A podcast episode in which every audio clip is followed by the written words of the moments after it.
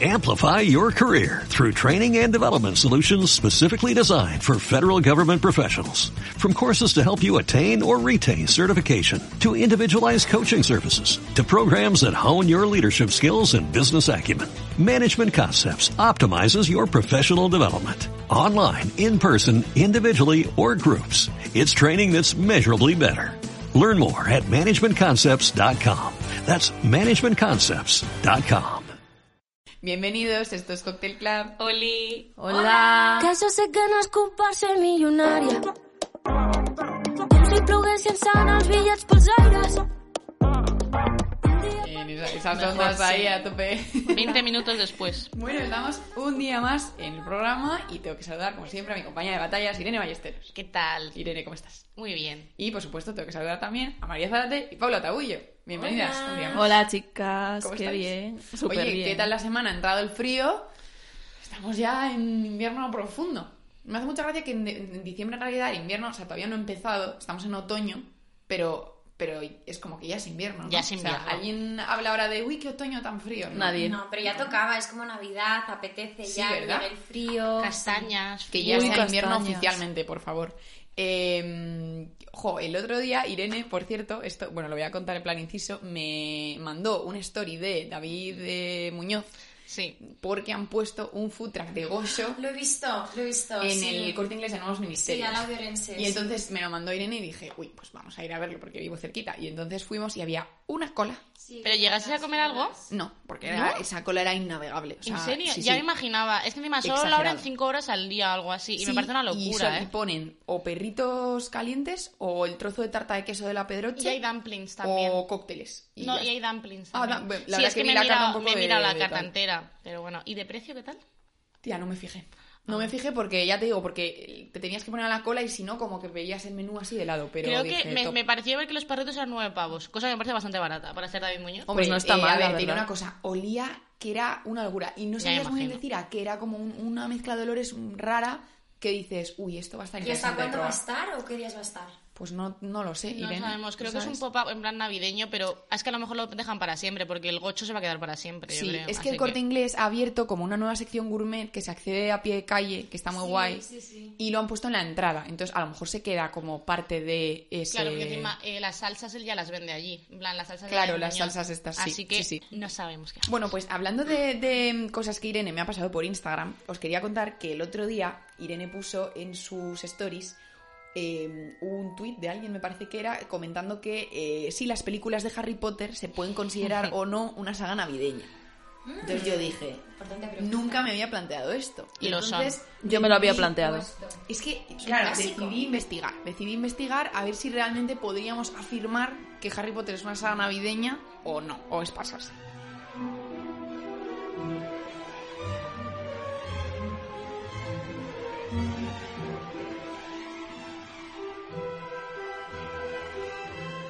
Entonces, me di cuenta de que la primera película probablemente se pueda valorar como película de Navidad. Sobre todo porque en el propio soundtrack tiene una canción que se llama Christmas at Hogwarts. Que la voy a poner ahora, la escucharéis Pero sonando porque bajo Harry mi voz. Potter se quedó en Yo sé Navidad cuál en es. Hogwarts. Yo creo que es por eso.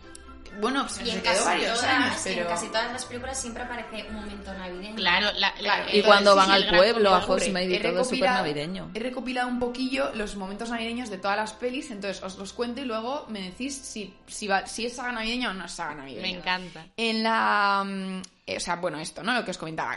Todas o casi todas las películas tienen una escena navideña. Es verdad que algunas son más deprimentes que otras, ¿vale? Es un poco el problema de Harry Potter, que a veces es un poco deprimente. En La Piedra Filosofal es la más guay a nivel navideño. Tiene, como os decía, este, esta, en la banda sonora una canción dedicada a la Navidad. Y luego tiene ese momento en el que Harry y Ron están en el gran comedor jugando al ajedrez mágico, que también os voy a decir Me una cosa. encanta. Después del gambito de dama, el ajedrez mágico le dan por culo. O sea, me parece como una mierda. Pero que te pueden matar en el ajedrez mágico. Pero en el de, joder, en el de tablero no. En bueno, pero, las pero pruebas de destrozan Yo tengo una Sí, es pregunta con verdad. respecto al ajedrez mágico. Una vez que se rompen las piezas, ¿se recogen solas o Pues se qué? recogerán solas, Sí, se recogen solas, Si no, no salen en plan- gracia. ¿Te imaginas? Entonces todo bien. Vuelven a reconstruirse solas todos. Claro, exactamente. Entonces, están en el gran comedor jugando, aparece Hermione, que en ese momento todavía es un poco petarda, y les dice que adiós porque se va a pasar las navidades con sus padres muggles y tal. Harry se queda en Hogwarts a pasar las navidades porque, por razones evidentes, y Ron se queda porque sus padres están de vacaciones en Rumanía, que yo también digo, pobre Ron, o sea, ¿por qué no se lo llevan a Rumanía? No ¿Y por qué no se, o sea, se queda solo él? Porque el resto de hermanos sí se van. Sí, What? se queda él en Hogwarts. Creo que en el libro dicen no, porque somos demasiados. Y yo en plan, Ay, el "Ay, pobre". Pobrecito, que está primero de primaria y lo dejan ahí en el colegio. Bueno, fatal. Eh, entonces, Muy de ron esto. sí, exactamente. Luego ya, en la cámara secreta, realmente el momento solamente en el que se ve Navidad están en el gran comedor decidiendo entre los tres si utilizan la poción multijugos para entrar en, la- en las habitaciones de Slytherin para espiar a Draco y todo esto porque creen que Draco Malfoy está viendo la cámara de los secretos y ya está es todo lo que se ve de Navidad y no hay grandes celebraciones ni nada así que eso a lo mejor nos puede perjudicar en nuestra valoración de saga navideña o saga no navideña. Luego, en El prisionero de Azkaban, eh, se van todos los alumnos a Hogsmeade de excursión navideña, pero Harry se queda porque alguien tenía que firmarle la autorización y, una vez más, por razones obvias, Mi nadie se la ha pobre. firmado. Pobre Harry, ¿eh? qué drama. Y entonces ahí es cuando Freddy y George le dan el mapa del merodeador y él con la capa de invisibilidad se cuela en Hogsmeade. Entonces las escenas de Hogsmeade sí son muy navideñas porque están ahí todos con los adornos, la nieve y toda la historia. Total. Luego en el Cáliz de Fuego tiene una de las mejores escenas de Navidad de Harry Potter, que es el Yule Ball, o el baile que hacen eh, en la Copa de los Tres Magos. Eh, bueno, que es maravilloso el momento que aparecen, que ves quién va con quién de pareja, los vestidos, no sé qué. Y esa Fan escena lo que más presta me da es Harry, la verdad, porque está como súper agobiado con Parvati, que ha ido con ella, que la pobre está en plan, este tío no me hace ni caso. y Segundo en- plato, Sí, no sí, o sea, segundo ella. plato máximo y encima bailando fatal. Pero todos digo, bailan muy que- mal, ¿eh? Sí, Menos todos bailan Hermione, bastante mal. Con ese gran que Pero es un momento importante porque es como el principio de que se ven como la posible relación de Ron y Hermione. Exacto. Celos. Me Porque encanta se pica. tanto. Ron se pica mazo. Se y luego eh, es como la primera, o sea, es como en esa peli pasa ya de ser historias de niños y ya empiezan a tener a ser adolescentes y empieza a ver ahí... Yo vivía para estas cosas, os lo digo, ¿eh? O sea, yo era en plan de, oh Dios mío, Hermione con Krum, el otro con no sé quién. Bueno, pues Me escena, encanta, por, ejemplo- favor, un inciso, Víctor Krum, hola. ¿Eres fan de Víctor Sí. Krum? Y además os voy a decir una cosa. no. Que yo he visto esta película ayer, ¿vale? Ayer. por ¿Ayer la viste noche. Sí. El Cáliz de Fuego? Sí. De hecho, mm, mi valoración como navideña o no navideña esta saga es que sí, perdonad que me adelante, porque a todo el mundo le apetece ver Harry Potter en, en En Navidad. Navidad sí. Sí. ¿Por qué pasa eso? ¿Por Eso qué? que yo me pregunto. Pues por Pero algo porque será. es una comfort film, igual Sí. que la comfort food, Sí, es, es una, una comfort, comfort film. film, Y también las todo- cadenas de televisión también las ponen siempre en Navidad. Navidad. Cuatro o no sé qué cadena es, es como mitiquísimo. En plan, Sí. todas las, las Pero una Potter cosa, en es Navidad. Comfort Film la primera. Las últimas pelis de Comfort nada. O sea, son muy duras de ver. Ya, pero es Harry Ay, a mí me Potter. dan confort también. Bueno, no os sé. termino de contar y vemos a ver, porque luego en la Orden del Fénix celebran la Navidad en esta en la casa que tiene Sirius Black, en la que está que desaparece el edificio y eh, Molly tiene una vez más pues regalos para todos de jerseys de lana y tal, está Sirius, o sea, yo creo que estas son las Navidades más entrañables porque Harry es como que las pasa en familia por primera vez y yo creo que estas eh, sí son muy dignas de peli navideña. Estoy de acuerdo. Entonces, bueno, en el Príncipe Mestizo lo celebran en casa de los Weasley, pero mm, están las cosas un poquito pochas ya. Están ahí con Lupin y Tonks hablando de, de todo el tema de Dumbledore, de que si pasan cosas raras, Es que esa tal, película, Harry está rayado. yo la quitaba. Pero luego tiene No, un, tía. un momento con Ginny bastante guay porque, bueno, bastante guay y bastante awkward, en verdad. Le da de comer a la boca a Ginny a él de repente, entonces tienen ahí como un momento de tensión sexual súper chungo y de repente Ron se sienta en el medio de los dos en plan como, eh, what the fuck, ¿sabes? Y ya está, esa es la escena. Que yo digo también, qué mal desarrollada está la relación de Harry y Ginny en las películas. Malísima. mal, O sea, se la han cargado mil veces mejor en los libros. Y luego, en, las Reliquias de la Muerte, fatal. Fatal porque es Navidad, les pilla en Godric Hollow, eh, que es el pueblo donde vivía Harry en su momento, y entonces de repente en el cementerio encuentran la tumba de los padres de Harry. Entonces Harry está así en la tumba, entonces Hermione hace una, una corona de flores con magia, y entonces Harry le dice, Feliz Navidad, Hermione. Y Hermione le dice, Feliz Navidad, Harry. Es muy triste. Entonces, con este bajón, ¿alguien tiene algo que... O sea, ¿es una saga navideña? es navideña. en todas las películas sale Navidad. Ahí lo tenéis, lo tenéis clarísimo. Y Vale. el mejor momento puedo decir, de la Navidad en Harry Potter es la primera película cuando eh, dice, yo también tengo regalo. Feliz Navidad, Ay, Ron. Feliz Navidad, Harry. La mejor, el mejor momento de Navidad de las películas de Harry Potter, para mí. Eh, totalmente, pero si es que es lo que digo, yo creo que, yo no sé si valoraría que la saga es una saga navideña, pero la, la piedra filosofal sí que me parece una película navideña. La porque las navidades es. tienen muchísimo peso De y hecho, perdón, también tiene que ver, no recuerdo ahora, ¿eh? pero eh, cuando se estrenaban las películas de Harry Potter no era también en Navidad siempre. Ay, pues puede ser. Yo creo que siempre eran en diciembre o enero y siempre era en Navidad cuando las estrenaban. O sea, Puede ser. La, quizás- la primera, la primera seguro que sí, porque yo O me sea, acuerdo ir a verla al cine muy pequeña. Saga navideña por asociación del momento en el que has ido a verla también. sí, yo creo Bueno, que era siempre en Navidad. Bueno, me puede y por valer. el tema de la canción de Navidad que decías tú, que sale en la primera peli, yo creo que salen más pelis y además os la voy a cantar. Es tin tin tin tin tin tin tin Es exactamente así, exactamente así. Por favor, un Oscar a lo mejor banda sonora para esta chica. Gracias. Es maravilloso. Bueno, os voy a contar una cosa más de Harry Potter. Si luego no entra en tiempo, la cortaré y la encajaré en otro programa, jeje. Que es, bueno, a ver, eh, viendo todas estas pelis, viendo como los, las escenas de Navidad y reconstruyendo y tal, eh, aparecía Draco Malfoy. Y yo no sé si esto os lo he contado alguna vez. María se están riendo todavía de la interpretación de Paula Tabullo de la banda sonora. No, eh, no sé si esto os lo he contado alguna vez, pero yo de pequeña tenía un crush bastante serio con Draco Malfoy. Estaba bastante Yo también. Entre lo de que te gusta, entre Yo lo también. de que estás en el Team Carlos y esto, Ana, de verdad, yo no puedo. Oye, pero había muchas Que a mí fans de me Draco, gustaba ¿eh? el raro de la película, ¿vale? A todo el mundo le gustaba, a todo el mundo le gustaba Harry Potter y a mí me gustaba Draco. ¿A quién le gusta Harry Potter? A mí me Potter. encanta Ron. Y a mí. A me gustaba Draco y luego ya me di cuenta de que Ron es era el, eh, pero Ron es el más gracioso. el mejor. La- Ya, las pero es un poco frases de tonto. Ron, yo Es mi hermano guapo, sigo Ron, diciendo lo de. ¿por Buah, qué no arañas? ¿Por qué no podemos seguir mariposas? Y lo de parezco mi tía abuela Tessie. Vuela Bueno, mi como mi tía tía abuela Tessie. Son las Vale, vale, o sea que vosotras de toda la saga de Harry Potter tendríais un rollete con Ron. Sí. Sí. Y yo, o sea, Diggory. me caso. Ay, Ay, sí, también, también, también. Y será guapo y lo que quieras, pero no, no. Es Edward ese chico no, no te mucho, no puedo. Pero con O sea, tono no puedes bronceado de piel. sagas, Sí puedo. No puedes mezclar sagas, Sí está prohibido. Con Ron, entonces. Sí. Yo con Draco. Bueno, Pero yo creo que te molaba Draco en el momento en que se pone el traje negro, ese A mí me molaba Draco desde la peli. No, que era como raro. pero plan, porque yo creo que me gustaban los tíos que eran idiotas. Entonces yo veía a Draco Malfoy y pensaba, joder, qué, qué malo es, cómo gusta. A ver, realmente a mí me gustaba mucho Draco al principio, pero luego ya... mm, es que vi a Ron ya como tan cute. Ay.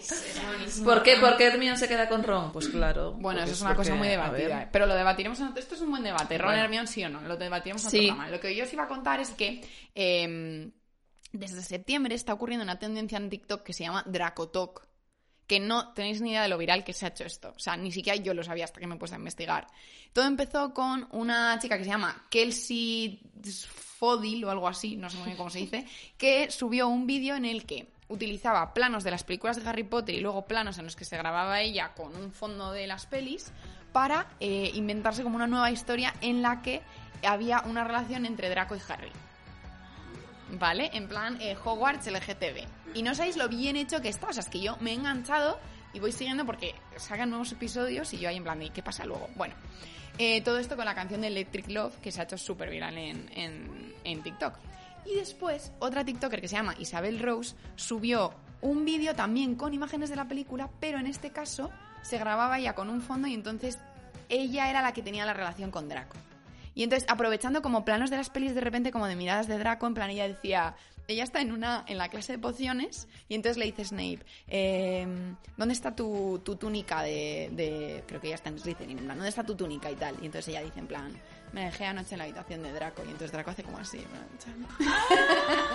Y entonces, Ay, me encanta. Es buenísimo, es buenísimo. Eh, id a verlo a TikTok, ponéis hashtag Dracotok y os aparece de todo. Entonces se ha vuelto súper viral. Súper viral. Entonces todo el mundo empezó a hacer eh, vídeos en este sentido. ¿Qué pasa? Que Tom Felton, el actor que hace de Draco Malfoy, se grabó un vídeo reaccionando a Dracotok. En plan como, pues eso, ¿no? Sus ge- gestos en plan de Dios mío, pero la gente está loca, tal. Y entonces de repente TikTok se ha enamorado de Tom Felton. Tom Felton tiene ahora no sé cuántos seguidores y la está petando en TikTok. Van no sé cuántos años después de Harry Potter. Incluso el actor que hace de su padre, que es Jason Isaacs, que sale también en The OA, por cierto, es el malo de Dio, ¿eh? Y que yo esto no me había dado Es cuenta. verdad, es Lucius es Malfoy. verdad. Yo tampoco me Es había dado Lucius cuenta. Malfoy. Es que cuando Guau. no está caracterizado es muy diferente. Es muy diferente. Bueno, pues se sumó también a todo este tema de Draco Talk, como diciendo unas palabras a su hijo. Bueno, se ha montado una bastante gorda. Así que os recomiendo mucho que vayáis a verlo porque es un fanservice maravilloso. Mejor Qué- de lo que podríamos Qué esperar. grande es la gente, te lo Pues digo sí, en serio. o sea. Maravilloso. La, es, que, es que TikTok es, es- está lleno de oportunidades y posibilidades.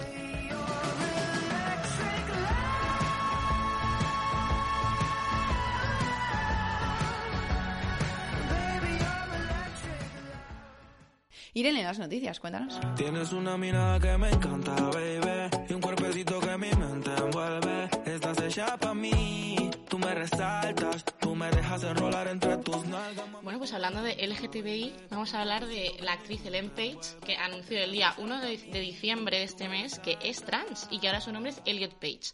Maravilloso. Del. Qué bien que la gente pueda sentirse con la capacidad de decir estas cosas en estos tiempos. Yo feliz de que pasen estas cosas. Pero bueno, vamos a contar un poco, van, cómo lo contó y tal, y que ya ha contado varias cosas importantes en su vida. Porque en 2017 ella ya anunció que era, que era lesbiana, pero anunció que ella salió del armario de una forma que no le gustaría haber salido porque en el director, en plan de X-Men, la última, la edición final, lo dijo delante de todo el cast. En plan dijo, eh, dice, deberías acostarte con ella, refiriéndose a otra chica del set, para que se dé cuenta que es gay. Ah, o sea, que la sacó del armario. La sacó del armario. Joder. O sea, ella jamás lo había dicho, dice, yo tenía 18 años, no sabía que me podía pasar, pero no lo había dicho y no había hablado con nadie. Y Anna Paquin, de hecho, cuando ya lo puso, dijo, yo estaba del- delante y fue así, fue horrible. O sea, Es que qué duro me parece que te saquen del armario. Es como Pues algo que es tan importante que hagas tú. Me parece horrible. Qué duro. Pero bueno. Ella, por cierto, es la actriz de Juno. Está también en Umbrella Academy. O sea, ella con- tenía 18 años aquí, pero bueno, esto por lo menos no la sacó de Hollywood. Y con 20 años protagonizó Juno, por la que fue nominada al Oscar a Mejor Actriz. es que y- hace un papelón, Juno. Sí, Sí, sí, es un peliculón. Y ahora últimamente lo que más ha hecho ha sido eh, Umbrella Academy en Netflix, que muy recomendada, nos gusta mucho. Sí, eh, Umbrella Academy mola. ¿La segunda temporada? No, o es la tercera, la última. que Me ha gustado más la segunda Se que la primera, ¿eh? Ah, sí, a ti sí, a Sí, mí. más. eh, Bueno, tenemos que ver a ver cómo, cómo continúa esta serie. Pero bueno, en el comunicado también ha dicho que, que está muy feliz por poder anunciar esto y que sabe lo privilegiado que es por, por poder hacerlo, pero que tengan paciencia con él porque esto también es un proceso muy duro y que, pues eso, pues que poquito a poco. Pero muy bien, muy feliz de esto.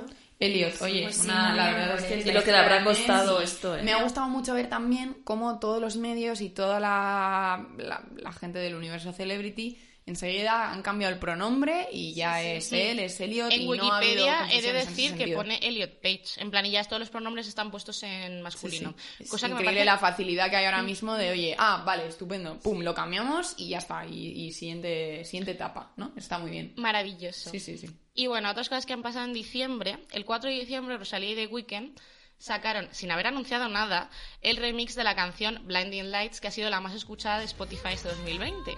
Bueno, había muchas expectativas con esto, pero ha habido mucha crítica. a la canción. ¿Qué os ha parecido a vosotras? Yo me esperaba más, sinceramente. Yo también me también, esperaba Yo más. también. O sea, Así me parece que ha sido un remix Esperaba- bastante... O sea, eh, la pareja me parece súper guay, pero... Y eso la bomba. Y en la foto promocional y todo era como, buah, madre mía, va a ser... También es un poco culpa del hype de la foto promocional. Yo me esperaba que Rosalía recurriera mucho a otras melodías y otros ritmos y realmente lo que ha hecho ha sido cantar los versos de The Weeknd pero eh, en castellano. Y. Sí, no, sí. y de hecho muchos la critican porque la letra eh, hay bastantes faltas. En plan, porque dice duermo con la luz abierta. Por ejemplo, que eso tiene sentido en catalán, porque en catalán abrir se dice abrir la luz, no encender la luz. Entonces mucha gente dice, tío, ni eso lo has podido decir. En plan, que al final me parece bien, pero está mal Es que si no, no, plan- no rimaba, guiño, no le ¿eh? encajaba. Que puede ser que sea un guiño, me parece genial, pero bueno, a la gente no le ha gustado mucho y dicen que es muy forzado y que ha podido ser, porque esto yo no lo sabía, The Weeknd va a ser la actuación de la Super Bowl 2021. ¿Qué dices? Que no lo sabía. The. Weeknd va a hacer el Middle Bueno. Time Show eh, en 2021. me muero, qué Entonces guay. dice, seguramente lo han querido sacar ahora porque quieren sacar a Rosalía en el show. Ah, sería la leche. Rosalía Bueno, en la Bueno, Super bueno. esto es lo Bowl, mejor que me han chicas. contado esta semana. The Weeknd y Rosalía en la Super Bowl. Entonces Yo eh, ahí habrá veo- que ir este veo año a la Super Bowl, ¿no? habrá que- sí, ¿no? En plan, eh, que nos inviten. Eh, veo chances de superar Shakira J-Lo, que está obligado. Uy, yo no. Eh, yo creo que no, porque The Weeknd no es muy de bailes, ¿no? Entonces va a ser Pero muy Weeknd, estático. pero a lo mejor hace muchas, plan, hace poco hizo una canción también con Maluma, Sí. a lo mejor Maluma Ahora es entra. reggaetonero. Claro, a The ver, si pones a The Weeknd, que. The Weeknd tiene temazos, y aparece Maluma, aparece Rosalía, que tiene un directo que te cagas. Es que la de Super Bowl, ¿por qué no la hace directamente Rosalía y va The Weeknd de invitado? También te Sería digo. increíble, Sería Rosalía, brutal. pero bueno. Bueno, próximos años. Pues eso, pues a ver, la gente dice que puede ser por eso y puede ser y yo y yo lo comparto. Creo que puede ser que Rosalía vaya a salir a Super Bowl, así que lo esperaremos. Y he de decir que prefiero el remix, o sea, la colaboración de Rosalía con Bad Bunny. Del último disco de Bad Bunny, La noche de anoche. Ah, sí, impresionante. A mí esa me gustó siete en mucho, el top sí. global de, de Spotify. O sea, a todo el mundo le está encantando. A lo mejor hay más feeling también. Bueno, es que la canción es nueva, también te digo, una canción que ya conocemos, no sé. No tiene amiga, tiene pura conocida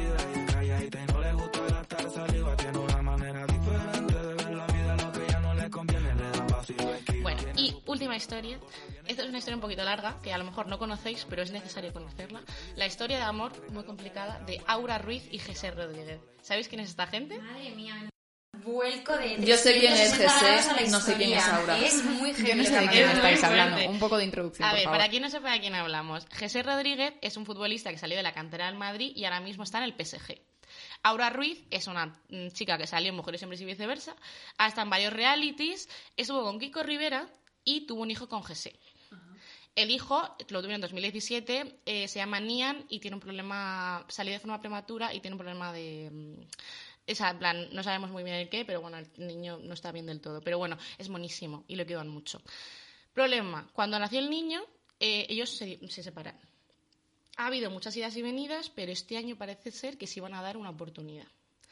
En agosto empezaron a volver a salir juntos, fue el cumpleaños de Aura y eh, ellos estaban en Canarias, porque los dos son canarios, y a Aura le soplaron que José estaba con una amiga de Aura en un hotel.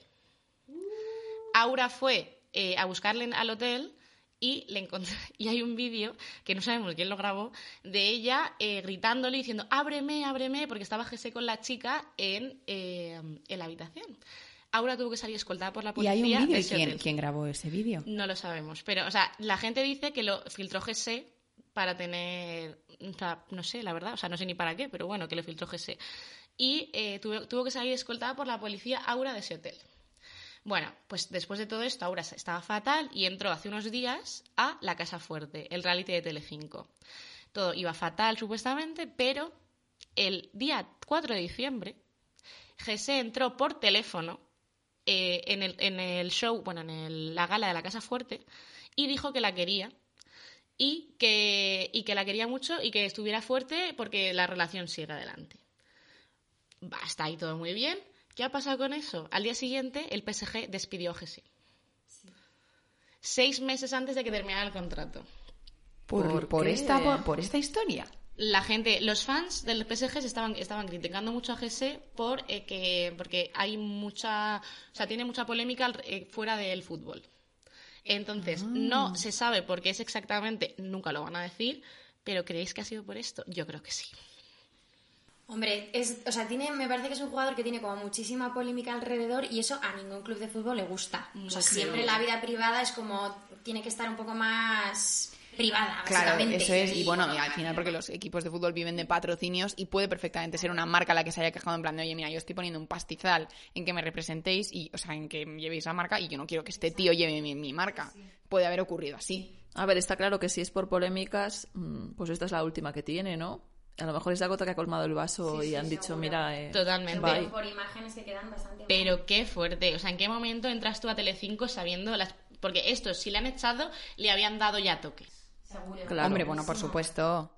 A mí lo que me parece peor de esta historia es la tía yendo a, a- a llamarle a la puerta a la habitación de hotel eh, Pero que sabiendo que estás juntos. dentro con otro. O sea, no, no, claro que digo, me pongo en el papel de ella y digo, o sea, qué, qué horror, no sé, qué No, pesadilla. Mm, de- en fin. Además que hace, bueno, cuando antes de reconciliarse se odiaban, o sea, era así una relación como de amor-odio, odio-amor, o sea... Seguiremos esta historia de cerca. Irene Ballesteros, muchísimas gracias. Nada. A Que vosotros. tú tienes una mirada que me encanta, baby. Y un cuerpecito que mi mente envuelve. Estás hecha para mí. Tú me resaltas. Tú me dejas enrolar entre tus nalgas, mami. Tú me encanta, baby. Y un cuerpecito que mi mente envuelve. Estás hecha para mí. Tú me resaltas.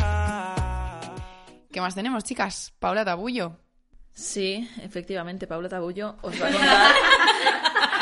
Esa soy yo. Es mi nombre, gracias. Te he presentado fatal. Vamos a hacerlo, vamos a hacerlo como más elaborado. Muchas- Muchas gracias, Irene Ballesteros, por las noticias. Y ahora, y ahora, con la actualidad sobre los últimos lanzamientos, libros que todo el mundo debería leer, Paula Tabullo nos lo cuenta. Yo puedo ofrecerte una vida muy interesante. Pero depende para ti que es interesante. Bravo, A ver. bravo. Hay que, deberíamos hacer como, eh, ¿no? Pero claro, al mismo tiempo, el sonido. Adelante. Pues yo os voy a hablar de uno de los nuevos libros que se han sacado esta temporada que parece muy interesante, que me lo he leído ya y así que puedo opinar al respecto. Es el libro de Moderna No de como Pueblo. otras personas que no se leen las cosas y No vamos a, a mencionar a nadie, pero sí, efectivamente. Entonces, voy a hablaros del libro de Moderna de Pueblo, que se llama Coñodramas. Historias de mujeres con y sin coño. Ah, muy bien. Muy Oh, bien, me gusta. efectivamente. me gusta. ¿Por qué? Porque en realidad es un libro que va sobre esto, ¿no? Sobre el feminismo, pero el feminismo para todas eh, las mujeres. Entonces, eh, la historia es que Moderna de Pueblo está escribiendo en este libro pues una novela de superheroínas. Ah, qué ¿vale? guay. Entonces, eh, son unas eh, heroínas que se llaman las secundarias porque estaban en una nave espacial de mm, pues unos machistas y ellas se van y se montan su propia nave espacial para luchar contra el machismo y salvar el mundo. Me encanta. Muy guay. O sea, Y bueno, yo creo que hay como tres puntos a destacar en este libro que a mí me han parecido muy guays y que se abren como a debate, así que os los voy a comentar. El primer punto para mí es eh, el soft boy. ¿Qué es el soft boy? El chico blandito. Efectivamente. que no es lo mismo que Fofisano. No, blandito por dentro, blandito por ni dentro. Sad Boy, es lo mismo que Sad Boy. No, porque estos no están tristes, simplemente son sensibles y te entienden. Pero el chico blandito es chico muy, muy sensible. En plan, demasiado sensible. Chico Sí, que llora, Sí, ¿no? porque Que yo le estoy llamando permite- soft boys, pero ella le llama medio gays. Uh. Es un poco polémico, ¿no? Moderna de pueblo. Estamos en el barro ya. Pero bueno, a ver, esto lo se explica, ¿no? Es como Claro, para hacer claro. un clave de humor. Entonces, ella mm, explica que su novio, pues, es muy sensible, cocina muy bien, la apoya en todo, y luego hay otro personaje... Limpia, limpia, cosas. sí, ¿no? Qué fuerte, qué Es que-. Pero qué pena que, que eso sea, que, qué pena. Claro, claro, que- es que tú te lo lees y dices, joder, em, soft boys, perdona, gente normal. Claro, gracias. O sea, es que, Claro, es pero es que- verdad que la sociedad no está preparada para que los chicos sean tan sensibles. Ahí está. Y entonces esto se suele ver eh, de forma negativa, yo creo, ¿no? Ya, mira, qué horror. O sea, es que qué asco de sociedad, lo siento mucho. Y sobre todo nosotras que a veces es como, ay, es que es tan perfecto, tan tal, o qué chapas, hace todo bien, tal, no me interesa. Ay, es que que me den caña, ¿sabes? Tío que me dé caña. Es que llora él con las pelis y yo no. Es como, pues chica. Bueno, Pues a ¿quién ha ver, dicho? el Sí, tema, lo entiendo, mucha Bueno, gente perdón, ha dicho Paula, ¿En serio? continúa. El tema es que, bueno, se habla del- de, los soft boys, o novio medio gay, como ella dice, porque hay una escena en la que una de, de la- uno de los personajes, que se llama Gordy, pues tiene un novio que es un machirulo, que yo diría que es el típico cuñado, vamos. Bueno, el mítico novio de tu amiga que odias, Sí. Sí, que no hay por dónde cogerlo, Sí. vale, que hace chistes eh, como de todas gorila. hemos pasado por esto, ¿no? Bueno, pues eh, quedan ellas dos con sus do- novios respectivos y ella se da cuenta y dice, joder, mi novio, o sea, es maravilloso, ¿qué, qué, qué- es esta mierda de tío? De machirulo. Y luego dice, hay una escena muy graciosa que está ella en el supermercado comprando con su novio y hay otra chica que también tiene un novio soft boy también comprando. Y, y se hace como que se hacen un guiño en plan, buah, tía, así, nosotras sí que sabemos elegir novios, sí, sí. ¡Qué maravilla! Entonces es como... Eso nos pasaría a nosotros. Sí, súper. Yo tengo un soft boy y me encanta. y entonces es un poco la panacea, ¿no? Estamos en la era de los soft boys. No estoy segura. ¿eh? Estamos Deberíamos entrando, ¿no? estarlo. A lo mejor Deberíamos estamos entrando. No, Yo pero creo que es estamos entrando. Me parece, o sea, me parece maravilloso que tenga un nombre, pero joder, personas normales, ¿sabes? En plan, de, sí. eh, por favor, gente que puede- da igual el género que tengas, que hagan lo que quieran. A ver, y luego, luego yo creo que son cosas diferentes. Otra cosa es la tolerancia que tú tengas a la gente dramática o sensible, pero en general. Pero O sea, hay dramáticos gente no. que ellos como son gente poco sensibles y sensible tienen no es lo mismo que dramático. Claro, no, no, no. Dramáticos no. pero a lo perdona, mejor, es, no eh, a lo mejor es más empático que dramático. Eso es. Sí, ¿Sabes? En sí, plan- pero es verdad que la gente muy sensible, que siente todo mucho, que todo le afecta Son mucho, un que poco pesados. No, sí, a, a mí yo eso no lo soporto, pero es que A ver, a amigos, ver, o sea, a ver, quiero aclarar una cosa. Eh, a ver, soft boy, en plan sensible, pero no sensible de ay, qué pena todo, Claro, ay, claro. cómo lloro con esta película, ay, Te he hecho unos macarrones de tomate. ¡Qué buenos! en plan, te entiendo, mm, no sé. Sí, sí, en plan de No sé una si me persona entendéis, normal que ya que te, vais ya a lo malo, que te a lo apoya, malo, no, a lo normal pesado. que te apoye, que es empático y que ya está. No, no, no, yo estoy con Paula totalmente, me la me Que te trae unas flores. El Que- chico que yo perfecto. Entonces, porque Pero- eh, no es soft boy, es el Que chico Pues sí, es que tus sentimientos. eso es. No bueno, es yo como, creo pues puede "Tengo ser que estemos, comer que estemos unga, unga". entrando entrando en la era del softboy. Pero es verdad que ya no solo los tíos, sino nosotras mismas como mujeres muchas veces, o yo por lo menos en la adolescencia, lo que buscabas era lo contrario, era un tío que fuera Y yo, un yo. durete y un, ¿sabes? Y claro, y, y a lo mejor estamos Eh, hablando un- un pasión de gavilanes. Pasa a Cuando- veces Es que a mí los por- heterobásicos me dan mucha pereza. Por experiencia con amigas que, pues, que, que ahora mismo pues están conociendo a gente y tal, me hace gracia, ¿no? Que igual hay alguna que conoce al tío que te lo escribe y es el tío perfecto, pero ay, como es tan perfecto y es tan bueno y me falta algo, ya no, es que ya no me interesa tanto y es como, pero ¿qué estás diciendo? Creo que, o sea, O mola sea, mucho que empiece a haber más softboys, tontas. pero también nosotras tenemos que a- em, cambiar el chip para ver al softboy bueno, como es que el hombre también, más deseable. a ver, también dice mm, que, que esto es verdad, que estamos un poco cambiando, que ahora estás tú como un soft boy, mi caso, por ejemplo, y al final eres tú el machirulo de la relación, el de, ay, mm, ¿qué has hecho de comer? Joder, no has comprado esto en el súper.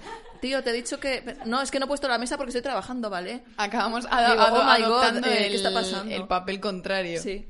Qué bueno. Eso Es- puede ser, ¿eh? Eso, eso dice ella, y sí, la verdad. Yo no tengo para darte ni un peso, pero sí puedo darte mis besos. Para sacarte yo tengo poquito, pero gratis bailar pegadito. Yo no tengo para abrirte Muy bien. ¿Cuál es el segundo punto? El segundo punto. Bueno, eh, Moderna de Pueblo está diseñando eh, su portada ¿no? para la novela de las superheroínas y tiene un debate interno de si hacerla en tonos pastel o seguir un poco la línea que siempre ha seguido ella o hacer un libro serio, entre comillas, y hacer una portada sobria, más negra, no sé qué. También lo aplica un poco a, a su propia forma de vestir, que igual dice, igual tengo que ir como de escritora seria y vestir de negro, Sobria, ¿no? sobria, seria y como una boina francesa. Que es ser serio. Una Y entonces em, se dice ella misma, es que esto rosa me encanta, no sé qué, y, dice, y su, su propia cabeza dice, el rosa es el color de las tontas.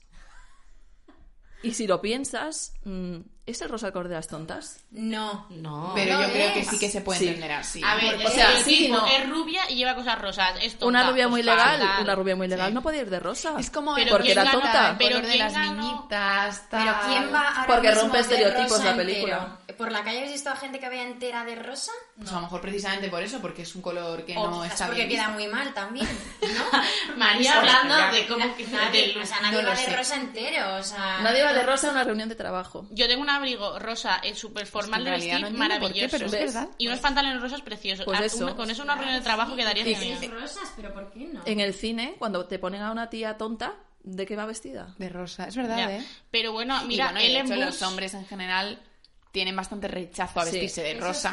No vaya a Pues ser que parezcan Pues mariquillas. maravilloso el Pero porque la asocian a que es como femenino. Yo sí. tengo mis amigos tienen sudaderas rosas que son preciosas.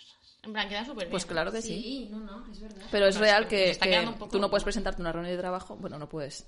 Puedes. Pero ir de rosa es como... Es como que te que resta- sí. te resta. Te resta Es credibilidad. verdad, ¿En ¿eh? Hay que pelear por el color rosa, ¿eh, chicas. A ver, no me Yo, yo pelearía por el color, Yo no color lo rosa, creo, pero, pero yo creo que habría la gente que lo piensa. mm, lo tiene muy Creo que eh, deberíamos, eh, creo que la conclusión es que deberíamos pelear por el color rosa. Es verdad que en Cocktail Club Pink vamos Power. a tope con el rosa, nuestro logo es rosa. Pink Power. Mm, Vamos a defender el rosa a partir de ahora porque no me había dado cuenta de que el rosa necesitara ser defendido. el pero rosa ahora no lo es estoy viendo muy claro. Hombre, Y yo que tú no me acostumbraría a estar aquí en estas cuatro paredes. Haría todo por comprarte un día casa con piscina si Diosito quiere. ¿Qué más, Paula? Y por último, el tercer punto que mm, a mí me ha gustado un montón y me he sentido súper identificada es que el personaje este de Gordy, la que tiene el novio chungo, Ajá. eh, bueno, ha empezado un nuevo trabajo como jefa de recursos humanos en una empresa y es una empresa como moderna, que tiene una sala de mindfulness, no sé qué, pero bueno, que al final es moderna del palo. Sí, sí, totalmente. Como Sí, todas. Sí. Entonces, eh, Típica empresa de no, tenemos la Play 4 y no la ha usado nadie ¿Dónde en cuatro está? años. tenemos guardada una sala para de que no siesta, juguéis. sí, a ver cuándo puedes echártela. es para, para hacer una criba. la Como te vea tu jefe en la sala de siestas, a lo mejor al día siguiente ya no estás. Bueno, y entonces esta chica pues eh, ha dejado de tomar la píldora porque estaba como asexual y no sé qué, y dice, mira, es que pasó. Y entonces le han vuelto todas esas hormonas de repente. Y ahí está en su ciclo menstrual que sube y baja, que es una montaña rusa, y le llaman la montaña parrusa. o sea, ¿cómo es de bueno esto? Es que me encanta. Es buenísimo. Maravilloso. Y, y bueno, eh, tiene una reunión en el curro tal y expone unas cosas, no le gustan al resto de compañeros y acaba llorando. Y digo, ay, la pobre. O sea, llorar en Qué público. ¿eh? Y justamente el otro día yo fui al corte inglés mm, a comprar unos adornos de Navidad para mi árbol, no sé qué, y me empecé a coger un montón de cosas, tal, y cuando iba a pagar, las estaba mirando y digo, es que no sé, es que no sé, uf, que me estoy comiendo un montón, pero ¿qué te pasa? Y mi novio, ¿qué te pasa? Yo, es que no me gustan, no me gustan, y las dejé, y em- empecé a llorar, y yo, ¿pero qué pasa? Yo, es que no me gusta nada, no me gusta Y ninguno. una, y una Paula llena de guirnaldas en plan por todos lados. La gente mirando, en plan, ¿estas qué, qué- perdona? Es que como, como de real es que hay un momento del mes en el que no puedes controlar el llanto. O sea, yo si me entran ganas de llorar, hay un, si me pillan un momento del mes malo, yo no puedo no llorar. O sea, Claro, estaba me premenstrual. Evidentemente. Claro, evidentemente no. Premenstrual es el peor momento, además, porque luego una vez que Sí, se baja sí. la regla ya empieza a mejorar todo. Es que yo cuando soy premenstrual la vida me duele. O sea, todo, todo me afecta, me estás hiriendo. No me hables así. Yo he de decir que a mí me afecta mucho, en plan, yo tengo momentos muy malos durante el mes, pero no tiene nada que ver con la regla. En plan, a mí... Es tu propia personalidad. Exacto. En plan, yo veo, o sea, por ejemplo, yo veo vídeos y me pongo a llorar. En plan, el otro día vi el anuncio de Campo Frío y me puse a llorar muchísimo. A la gente no le ha gustado, pero No, yo he no me llorado ha gustado mucho. nada. Lo Pero vi yo dije, pero porque ha llorado Pues Irene. Llorado no me pareció tan emotivo. Creo que este año tampoco ha sido. ¿no? Bueno, Bueno, yo con el que tengo que ya. decir que con el que más he llorado es con el de la lotería de Navidad. Sí, bueno, yo también lloré el mucho. de la vecina que le ha dejado un... Bueno, perdón, que no estamos yendo del tema. Bueno, y pues nada, ya está. Estos son los tres puntos que yo creo que son más... También lo que has dicho, perdón, de lo de llorar en público y tal, es verdad que a nivel profesional es como que nunca puedes mostrar tus emociones, que tienes que ser como un robot y, oye, ¿por qué no puedes llorar de repente en una reunión? Y yo te digo una cosa. No Hombre, sé, si es con es verdad que queda. ¿Y por qué no puede puedes ir de rosa y normal. llorar Pero en con una tu reunión? propio equipo, exacto, con tu propio equipo. Eh, me parece bien llorar en una reunión. con tu Deberías ir a una reunión de rosa, llorar y que tu jefe sea un softboy. Sí, Sería ay, pero si es un softboy te va a entender. La combinación perfecta, llora contigo. Es verdad que yo la sensación que tengo es, si estoy en una reunión de mujeres, ¿no? Con compañeras, con jefas, y en algún momento se me cae la lágrima y digo, joder, perdona, es que estoy, estoy premenstrual. Es como que sé que va a ser como, ah, vale. Y el Yo creo que que te acaban Pues despidiendo. no sé, pues no sé qué decir, ¿eh? Bueno, depende de No la qué que decir, tengas. Porque es verdad Exacto. que... Porque hay mucha mujer que reniega de nuestros de las Me cosas duele mucho mujer, decirlo, pero, pero, sé- pero creo que hay muchas mujeres que... eso- sí, hay mucha mujer que reniega, pero bueno. Es que de hecho eso lo dicen en en el, en el ambiente libro. laboral en el que estamos ahora yo creo que habría comprensión, pero eh, me pasa hasta una reunión con tíos y todos dirían en plan de, Sí, ay, es que sí, es, sí, es es que, verdad. es que esta chica, Y no uno sé qué". o dos intentarían ligar contigo. Ah, eso por supuesto. Ay, en plan, estás estás sensible. Estás sensible, de vamos a aprovechar. plan, mi hermano el otro día, cuando me vio llorando, porque últimamente estoy llorando mucho, porque vi también un vídeo de traumas de Disney que hizo Andrea Compton, que tenéis que verlo, y claro, yo terminé llorando. Locura, lo que Ah, lo he visto también, lo he o sea, visto locura. Y mi hermano, te va a venir la regla. En plan, no me lo dijo a malas. No me lo dijo a malas, pero fue como de, ¿por qué me tiene que venir la regla? Y yo me puse como una loca. ¿Pero digo, te va a ¿por venir o no? Y dice Irene, sí. No, no me, no me iba a venir. Pero es como de, ¿por qué me preguntas esto? Odio la presunción La verdad es de que- estás mal, te viene la regla. Sí, es verdad, pero tengo que decir que en parte suele ocurrir. Suele pasar, O sea, suele a mí me pasar, suele pasar muchas veces que estoy de súper mala leche y, y lloro y discuto y estoy tal y, y mi novio con mucho criterio me dice, te va a venir la regla. Y es verdad. Pero me da rabia que me lo diga. Y como encima estoy hormonal, me enfado. Digo, ¿por qué dices eso? No sé qué. Y luego en el fondo Es es que- que es cierto. Pero Sí. suele pasar, no A a mí- mundo, pero sí que es verdad. Me pasó el otro día eso con lo de, del corte inglés. o- digo, es que estoy premenstrual, estoy premenstrual. Y dice, no me digas. Entrando, entrando en pánico. en el Yo, oye, perdona. Pero me sí. encanta esta historia. Pablo Tagullo, muchísimas gracias. A Eh, yo no sé las demás, pero me quedo con muchísimas ganas de leerme este libro después de sí, esta sí. conversación. Idiotizadas fue maravilloso Eh, este. Vamos, mucha- respeto. Y es más gordo. Mira, está bien para idea de más. regalo de Reyes. Sí, para sí, toda la sí. gente que no nos esté escuchando y tenga que comprar amigos invisibles, regalos y tal, ahí, te- ahí dejamos una recomendación. No es vida de rico, pero se pasa bien rico. Y si en la casa no alcanza para el aire, te pongo abanico. María Zárate viene para contarnos, continuar contándonos esta historia a la que ya estamos todos oficialmente enganchados de la eh, realeza Nos británica. encanta.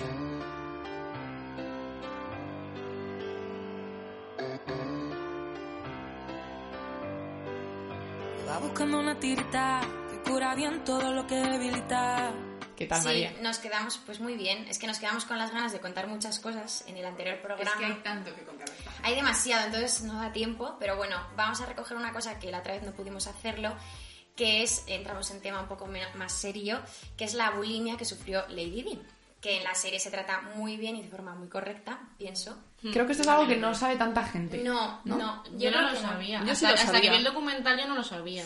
Sí que se, yo creo que se supo, pero más tarde, ¿no? Entonces, bueno, vamos a contar un poco cómo empieza esta enfermedad, pero ella tenía 19 años y antes de anunciar eh, su compromiso, esto además, o sea, no nos lo estamos inventando nosotros, lo dice ella en el documental que ya eh, recomendamos en el anterior programa, que es In Her Own Words, que ya lo explica. Entonces hay un momento que tiene como de complicidad con Carlos, él le coge la cintura y le dice, uy, estás un poco gordita aquí, ¿no? Y entonces en ese momento a ella es como que le hace un clic algo en la cabeza y es verdad que ella ya tenía bastante presión encima por eh, entrar a formar parte en la realeza británica a pesar de que ella era de la, is- de la aristocracia y tal, pero bueno, tenía ya bastante presión y ahí le hace un clic en la cabeza y empieza un poco con esta enfermedad, ¿vale? Ella cuenta que esto era un síntoma de sus problemas con Carlos y la familia real, no al revés, como se decía en muchos medios, que no, que esto era el problema que provoca sus problemas con Carlos y con la familia real. Claro, es, es consecuencia y no causa. Efectivamente, sí. Nadie lo sabía, pero se sospechaba porque había muchísimos rumores de su pérdida de peso, porque si veis fotos de Lady Di al principio y, y después es como que se va deteriorando muchísimo la imagen y cada vez está más delgada. De hecho, cuando empezó a hacerse las pruebas del vestido de novia, primero la cintura medía 73 centímetros y después pasó a medir 60 centímetros. Muy heavy. Los, los, los que le estaban haciendo el vestido desesperados cambiando. Hicieron millones de pruebas, supongo, cambiándolo todo el rato.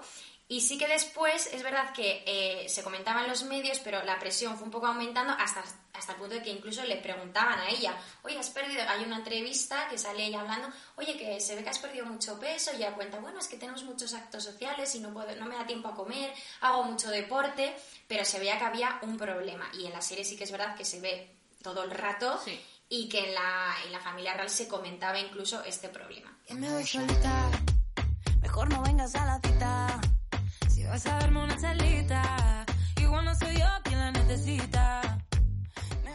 Bueno, la buena noticia es que venció al problema y es verdad que fue también porque yo creo que terminó su relación con Carlos, terminó también su relación con la Casa Real y ya por fin venció el problema y, y después en los últimos años de Lady lucía un cuerpo súper fibroso, súper saludable, o sea, estaba guapísima y de hecho hay unas, unas fotos que se hicieron muy famosas de ella saliendo del gimnasio y jugando a tenis o a pádel que luego la revista Vogue recreó en un shooting que hizo Hailey Bieber que son unas fotos súper bonitas, preciosas que sale pues eso, recreando un poco estos looks muy icónicos de, de Lady Qué bonito es ese shooting. es muy bonito Qué presencia tiene también Hailey Bieber. sí, sí, total, total y tienen como, se parecen un poquito Y qué estilazo tenía Tienen, como- Tienen las dos unas piernas espectaculares. Tienen como la misma presencia eh, física o muy similar. Sí, Y una nariz potente. Sí, también, que le da mucha personalidad no, no, las narices, ojo con la- ojo las narices. Ojo, porque, ojo. por experiencia.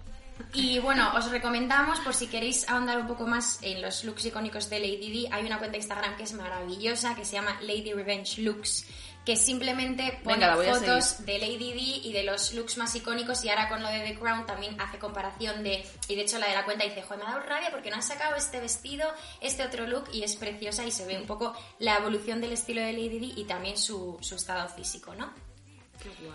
Tenemos que contar también, obviamente, que ya sabemos cómo acaba la historia de Lady Di, que acaba de forma muy trágica en un accidente de coche, pero los que eran considerados malos de la película sí tuvieron su final feliz, porque finalmente... Carlos y Camila. Exacto, en el anterior programa decíamos que al final Carlos, bueno, la reina no le deja divorciarse de Lady Di, pero la presión mediática es tal, se sabe todo el mundo que viven separados, tienen cada uno sus diferentes affairs, al final la reina tiene que ceder y le dice a Carlos, bueno, mira, te sales con la tuya, vamos a hacer real este divorcio y la separación.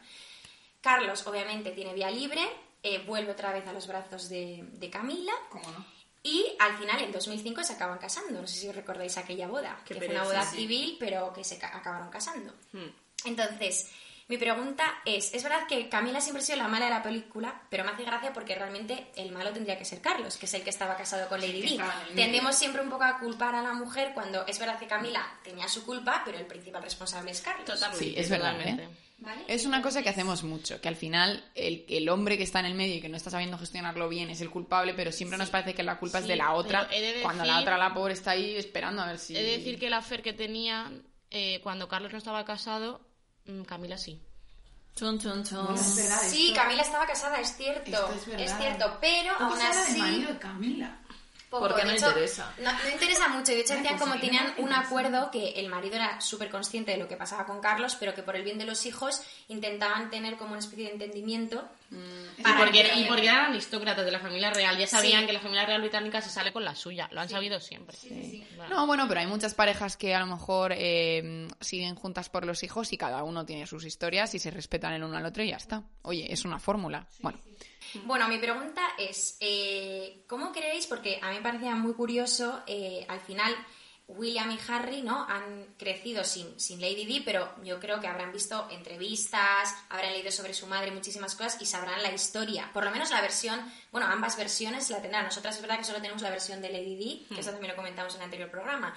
Pero yo veía las fotos de la boda de, de Carlos y Camila y decía, "Uf, ¿cómo, ¿cómo comes ver a tu padre casarse con la mujer que más odiaba a tu madre y que era la principal culpable junto con Carlos también de, de que su vida saliera como saliera, el matrimonio saliera como saliera y que su vida se desplomara, ¿no? Por decirlo así. ¿Cómo creéis que se sentirían ellos o qué ejercicio habrán hecho ellos de decir, mira, es mi padre, al final es su felicidad? No sé, bueno, ¿qué pensáis? yo creo que el ejercicio que ha hecho Harry ha sido pirarse. Totalmente. Claro, está hecho. posterior. Pero a ver, yo creo que... Bueno, cuando, cuando ha podido, en Cuando ha podido, ¿no? O sea, pero en ese que- momento que... los dos estaban, creo que son, bueno, no, William yo creo que estaba ya casado, o por lo menos con Kate, pero ¿cómo creéis que fue ese momento de... Yo creo que no les quedó más remedio que aceptarlo porque si, si tú lo piensas fríamente, mm, es una putada lo que le ha pasado a esas dos personas Es durante toda su vida. Y es que el hecho ¿A de que se casen a ahora... Harry te refieres? No, No, a a, Camila- a y a Camila y a Carlos, sí. Y el hecho de que se casen simplemente reafirma que está, llevaban enamorados toda su puta vida. Claro. Y eran, era el amor de su, de, de su vida. Y o es sea, cierto que a Carlos no le dejaron casarse con Camila, Claro, eso ya claro, lo él comentamos. quería haberlo hecho. A ver, yo creo que Fue su toda padre... una serie de, de catastróficas desdichas. Sí, sobre todo además teniendo en cuenta que sus hijos han podido estar con quien han querido y han podido casarse por amor, o, o hasta donde sabemos así ha sido, pero desde luego por las historias que nos han contado ellos mismos, lo que parece es que, oye, se enamoraron de quien se enamoraron, eh, tuvieron sus relaciones con quien las tuvieron y se han acabado casando con la persona que ellos han elegido sin que nadie les haya puesto ningún problema. Entonces, en ese sentido, a lo mejor ellos también, una vez ya son adultos, entienden eh, lo que le ha ocurrido a su padre. Yo no sé cómo será Carlos de padre, pero a lo mejor se ha sentado con ellos a explicarles, oye, mira, eh, esto es lo que ocurre, yo a vuestra madre pues la quería mucho, pero es que el amor de mi vida es esta persona, y bueno, a lo mejor lo han entendido. Creo que esas cosas, cuando tú también tienes el amor de tu vida, lo entiendes mejor. A lo mejor Harry, por ejemplo, No cuando pasó esto, que todavía no estaba con Kate, eh, Harry tuvo una época chunguísima. Con Megan. Ay, perdón, con Megan, eh, tuvo una época muy Sí, chunga. sí, A lo que se le criticaba Recordemos el disfraz de Harry de nazi. Sí, sí. Salió en portada de Oh muchos. God. mucho error eso. Sí. Pero bueno, a lo mejor también tuvo que ver un poco esa época rebellious con lo que estaba haciendo su padre con Hombre, está claro que lo pasarían mal, ¿eh? Pero, y no digo que Carlos no se mereciera al final su final feliz, pero al final todas las entrevistas que, que concedió Lady Di, que por cierto hay una de la BBC que están investigando porque parece ser que o fue coaccionada o medio obligada a hacer esa entrevista cuando en realidad no, no quería hacerlo, o sea, ahora mismo lo están investigando, pero ella decía que su matrimonio era de tres personas desde el principio y que eso estaba claro que iba a acabar mal. Entonces, me cuesta creer que los hijos al final, que por lo menos siempre se decía que William estaba súper unido a, a Lady Di, que no les costara obviamente aceptar a Camila, que al final es el de su padre, seguro. pero... A ver, es que no creo que tengan que tener que, ten- que tengan que convivir con ella. O sea, yo digo, al final habrán dicho, pues que mi padre sea feliz, entiendo lo que está pasando, Sí, pero, que ellos están haciendo su vida y no quieren tener Claro, mucho digo, que pero ver. mira, te soporto Camila, pero tampoco te voy a tragar todos los días. No me da la sensación de que se mezclen mucho. No, no, yo creo no, que no. Creo que Carlos y. Camila hacen su vida muy aparte. Sí. Y no me, no me pega que Carlos sea. Creo que como abuelo, por las fotos que se han visto y vídeos, me parece que es más cariñoso de lo que fue como padre. Te propongo, María, que la próxima vez nos cuentes un poco sobre Guillermo y Harry. Por Que supuesto, encantada. Sí, porque claro, ahí también hay a tope con los mucho que contar. hay mucho que Ella, contar. Jaime ¿Te está Peñafiel de gustando la familia británica. Sí, ¿eh? la Jaime, la Jaime Te- Peñafiela. ¿Te está gustando la última temporada de Crown? Me- bueno, ya me la he visto entera y me parece lo más. Me, me, me he quedado con las ganas de, de- de saber más y me ha gustado muchísimo. Es verdad que me ha pasado que yo creo que es una sensación que igual le ha pasado a mucha gente que en los capítulos que no veías a Lady Di decías, ahí no sale Lady Di. Sí, a mí me ha claro, pasado no es también. una serie de Lady Di, es una serie de la reina. Pero igual, igual que pasaba en la vida real con Lady Di, o sea... Pues ahí, ahí queda esa recomendación. Sí, sí. No soy pero tú eres el dilema.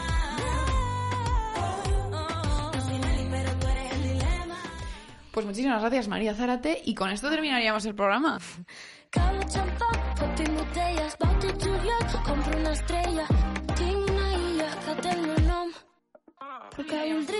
Sembradito, ¿eh? Mucho contenido. Mucho, mucho. Os, os seguimos contando cosas. Estamos en nuestras redes, nos podéis seguir. Adiós. Gracias, Irene, con esa información. Y nada más, aquí os dejamos. Muchísimas gracias por escucharnos un día más. Volvemos prontito con más contenido y algunas sorpresillas. Sí, sí. Y bueno, pues hasta luego. Adiós. Adiós.